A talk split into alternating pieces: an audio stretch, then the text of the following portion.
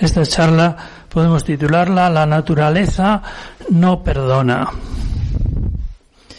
Y el inicio viene a ser una frase más o menos conocida que dice algo así.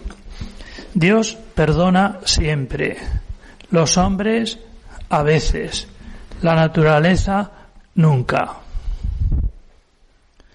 Este dicho, bastante conocido, suele usarse para subrayar la línea final, en el sentido de que los excesos se pagan. Es bien sabido. La naturaleza no perdona. Ejemplos. Imaginemos un hombre que se emborracha y luego maltrata a su mujer y causa problemas en su empresa. Se acude a confesarse, el Señor siempre le perdona. Siempre. Si pide disculpas a su mujer, es posible que le perdone. Y en su empresa tal vez le consientan algún descuido. En cambio, su cuerpo siempre queda afectado. Quizá las primeras veces no se note mucho, pero si continúa haciéndolo, no se librará de las enfermedades asociadas al alcoholismo. La naturaleza no perdona. En el caso de las drogas, los efectos se notan con más rapidez.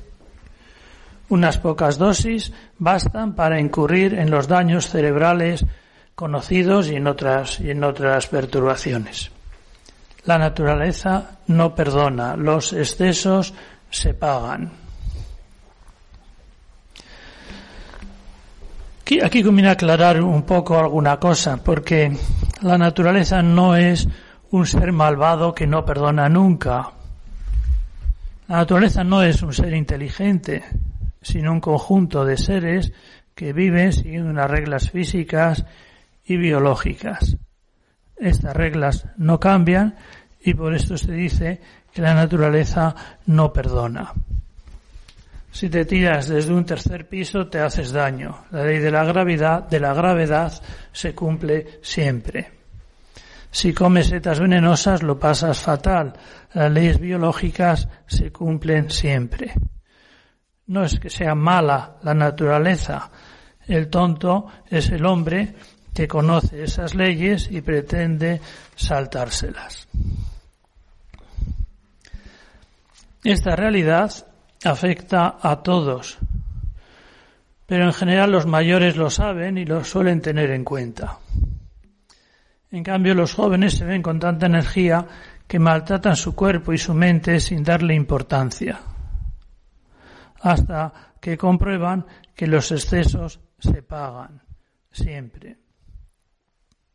Aun entonces algunos continúan su actitud salvaje de juerga en juerga porque no saben o no quieren dominarse, no tienen costumbre.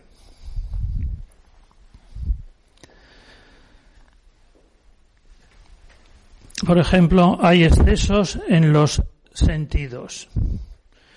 Una noche fui a ver fuegos artificiales, eran las fiestas de Valencia en honor a San José, y esas luces en el cielo tienen merecida fama de ser las mejores del mundo. Los que íbamos fuimos avanzando entre la gente buscando posiciones mejores hasta llegar a un punto en que ya no se podía pasar de tanta aglomeración que había. Cerca de nosotros quedaron unos jóvenes que fumaban marihuana como supimos por el olor del humo. Había varios tipos de fuegos artificiales que hacían muy vistoso el espectáculo. Unos brillaban muy alto, otros a media altura o más abajo, unos sucedían con rapidez, otros eran más espaciados, unos subían, explotaban y listo, otros descendían en pequeños paracaídas invisibles y su luz permanecía más tiempo en el cielo nocturno. El espectáculo merecía la pena verse. Una gran variedad de ritmos y colorido muy bien orquestados.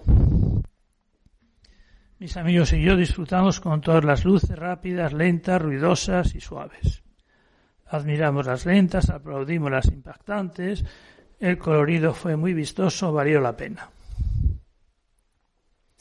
Sin embargo, para los jóvenes porreros solo había dos tipos de fuegos, los suaves y los intensos.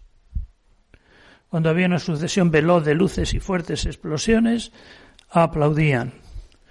Cuando las luces eran tranquilas y poco ruidosas, abucheaban. Abucheaban realmente. En especial les molestaban los fuegos que descendían lentamente, iluminando ligeramente la noche. Esta diferencia de apreciación entre los jóvenes de la marihuana y mis amigos podría ser solo cuestión de gustos, pero también puede significar algo más que se aprecia si consideramos que usaban drogas. Una persona normal tiene cierta sensibilidad y gusta más o menos de lo que ve u oye. Pero si se ha excedido mucho en satisfacer sus sentidos, sucede que estos se acostumbran a lo excesivo y apenas reaccionan ante lo normal. Así sucede en las drogas. Al principio un poquito produce la consabida saturación. Coloca, suele decirse. Con el uso cada vez se requiere más cantidad o drogas más fuertes. La naturaleza no perdona. En el caso de los fuegos artificiales da la impresión de que los jóvenes drogadictos han saturado sus sentidos no solo con la marihuana, sino también con luces y sonidos. Entonces, solo les afectan los ruidos más estridentes. Algo parecido sucede con el gusto por las películas. Cada vez se prefieren más rápidas, con más acción, más cadáveres y adulterios. Si se abusa de los sentidos, estos se saturan y pierden sensibilidad para lo suave. Con esto no se pretende defender las películas lentas, que pueden ser aburridas hasta la saciedad.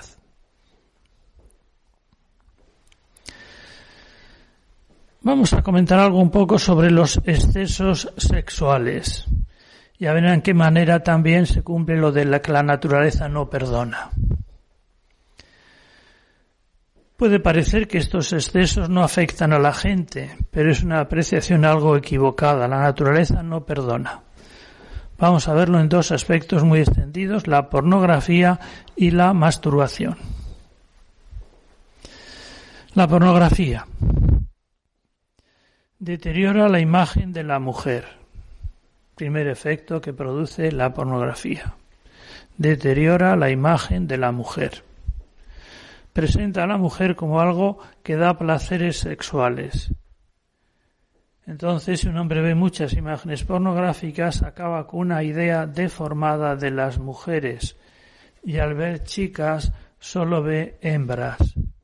Ya no se aprecian amistades ni compañeras de trabajo, sino solo cosas que dan placeres. Así también la pornografía esclaviza a la mujer y la limita a ser una cosa que proporciona gustos al varón. Utiliza a las mujeres para uso y disfrute del varón y esta actitud de usar y tirar es injusta hacia la mujer. Resulta extraño que los feministas no se quejen firmemente contra la pornografía. Es curioso, muy poco extraño. ¿Por qué las feministas no se quejan contra la pornografía? Sería cuestión de pensar por qué. Bueno, no vamos a pensarlo ahora. Mm, otro efecto de la pornografía es que deteriora la autovaloración de la mujer. La pornografía extiende la idea de que una mujer solo es apreciada por el placer sexual que proporciona y deja infravaloradas otras cualidades. Una chica que se deje guiar por esta idea deseará no tanto ser mujer o madre, sino hembra, que aporte mucho sexo, y descuidará el ejercicio de otras cualidades. La pornografía también deteriora la imagen que se tiene de los varones. se considera a los hombres como machos y se les ofrece hembras. La pornografía animaliza a los seres humanos. Y esto atenta contra la dignidad humana y la dignidad del sexo. La pornografía destroza la unión afectiva y espiritual entre personas. Solo deja instinto macho-hembra. También es bastante claro que la pornografía fomenta la infidelidad en el matrimonio. Es bastante evidente. Estas imágenes incitan a obtener placeres sexuales con las mujeres presentadas, que son distintas a la propia. Vamos, estamos viendo consecuencias que produce la pornografía y que la naturaleza no perdona. Esas consecuencias se producen realmente siempre. La pornografía daña los buenos sentimientos. Estas imágenes deforman la realidad presentando a seres humanos como objeto de deseos egoístas en lugar de personas dignas de amor y de respeto. Introducen en el corazón un modo equivocado de pensar y reaccionar, buscando siempre eh, deseos egoístas. Y en cambio, no mirar esas imágenes es defender y mantener un corazón con buenos sentimientos hacia los demás. En un caso, pues, el, el corazón ve en, en las mujeres pues algo, deseos egoístas, eh, mientras que defendiendo el propio corazón se conserva una imagen, un corazón con mejores sentimientos hacia los demás.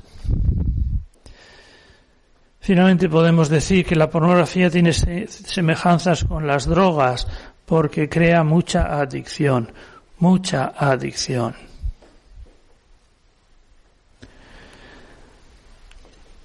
Entonces uno puede decir, yo solo quiero ver eso, pero no deseo eh, adicciones, ni deseo perjudicar mis sentimientos, ni quiero adquirir una mentalidad opuesta a la dignidad de las mujeres. Vale, pero es difícil que lo consiga porque la naturaleza no perdona. La naturaleza no perdona. Si tú haces un, una cosa pues tiene las consecuencias de esa, de esa acción, que son pues las, las clásicas, las conocidas. Si ves pornografía, tiene las consecuencias de ver pornografía, que se te quedan en el corazón.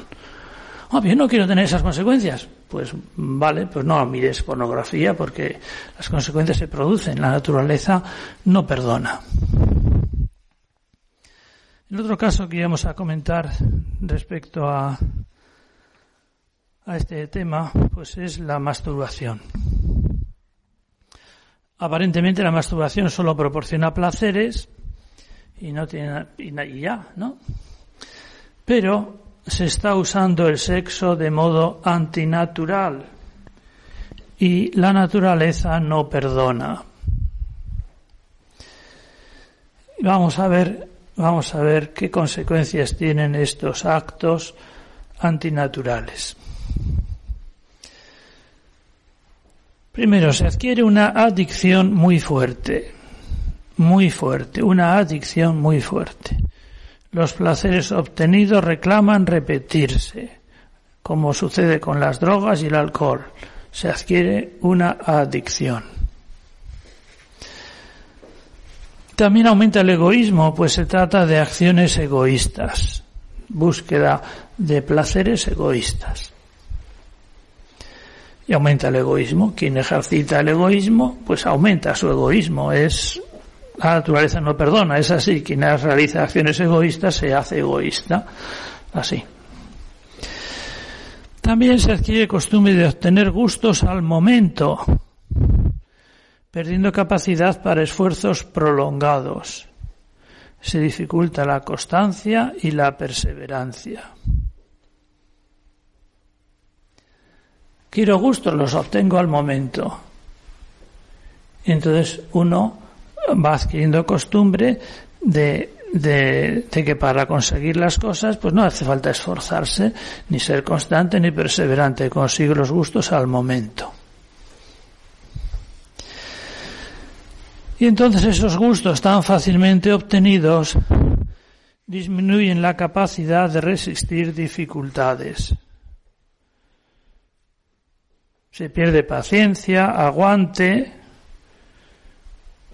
Estoy obteniendo gustos tan fácilmente que, que no tengo que, no he tenido que esforzarme ni resistir ninguna dificultad.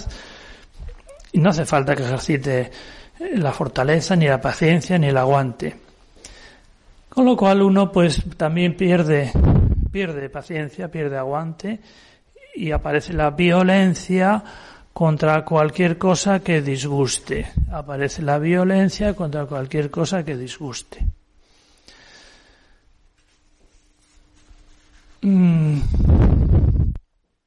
Finalmente podemos añadir que se orienta el pensamiento hacia los placeres animales, sensibles y se pierde capacidad intelectual. Por esto los grandes sabios procuraban llevar una vida casta para conservar su capacidad intelectual y no animalizarse. Bien, uno puede decir, vamos a ver un momento, yo solo quiero placeres, pero no deseo ser egoísta, ni inconstante, ni impaciente, ni todas estas cosas que han salido. Vale, pero no, no es fácil que consigas eso porque la naturaleza no perdona. Si uno hace actos egoístas, acaba siendo egoísta. Si uno hace, eh, mm, eh, bueno, pues sí, todas las cosas que hemos dicho se, se producen porque la naturaleza es así. Y si uno hace esas cosas, se producen esos efectos, como se comprueba una y otra vez que es lo que, es, lo que sucede.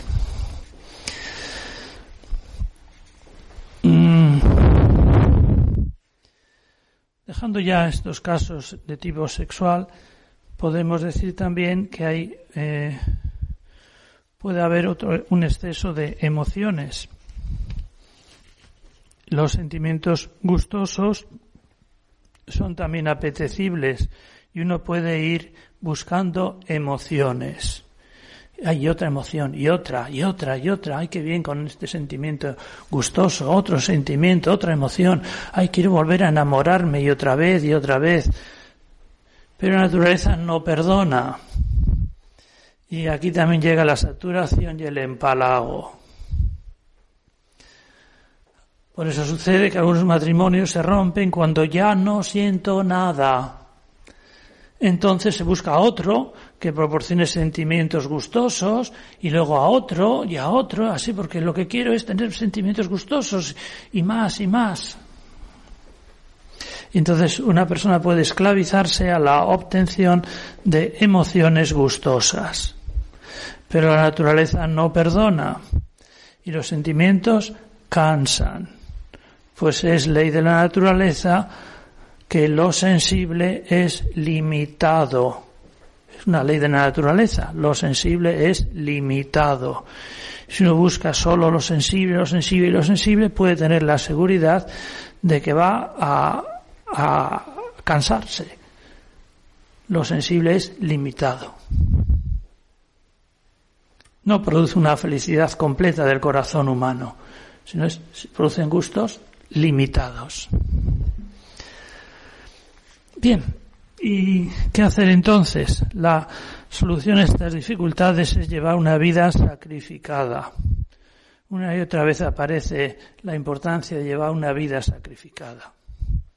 Adquirir la costumbre de controlar los propios gustos, ejercitar el dominio propio, de modo que sea la inteligencia quien dirija los pasos del hombre. Esto es lo natural en un ser inteligente. Lo natural en ser inteligente es que sea la inteligencia quien dirija los pasos del ser humano.